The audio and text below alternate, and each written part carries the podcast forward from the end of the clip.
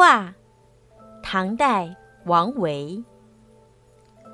远看山有色，近听水无声。春去花还在，人来鸟不惊。这首诗啊，其实并不是王维写的，应该是一个民间的谜语。民间谜语一般以事物为谜底，而用描述的方式做成韵语，如“先开花后结菜，菜吃了花儿还在”。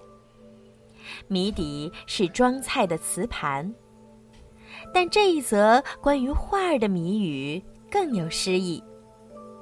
前两句说山水，山本来就有色。青绿山水画当然更有色，水怎么会无声呢？画中的水才没有声音。后两句说花鸟，暮春是落花时节，春去，怎么花还在呢？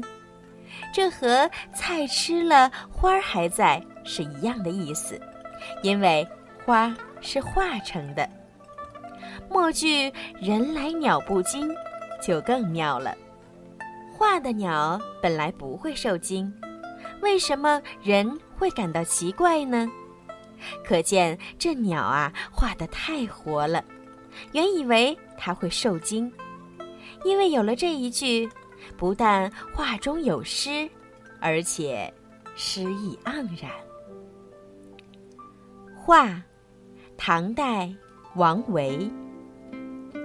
远看山有色，近听水无声。春去花还在，人来鸟不惊。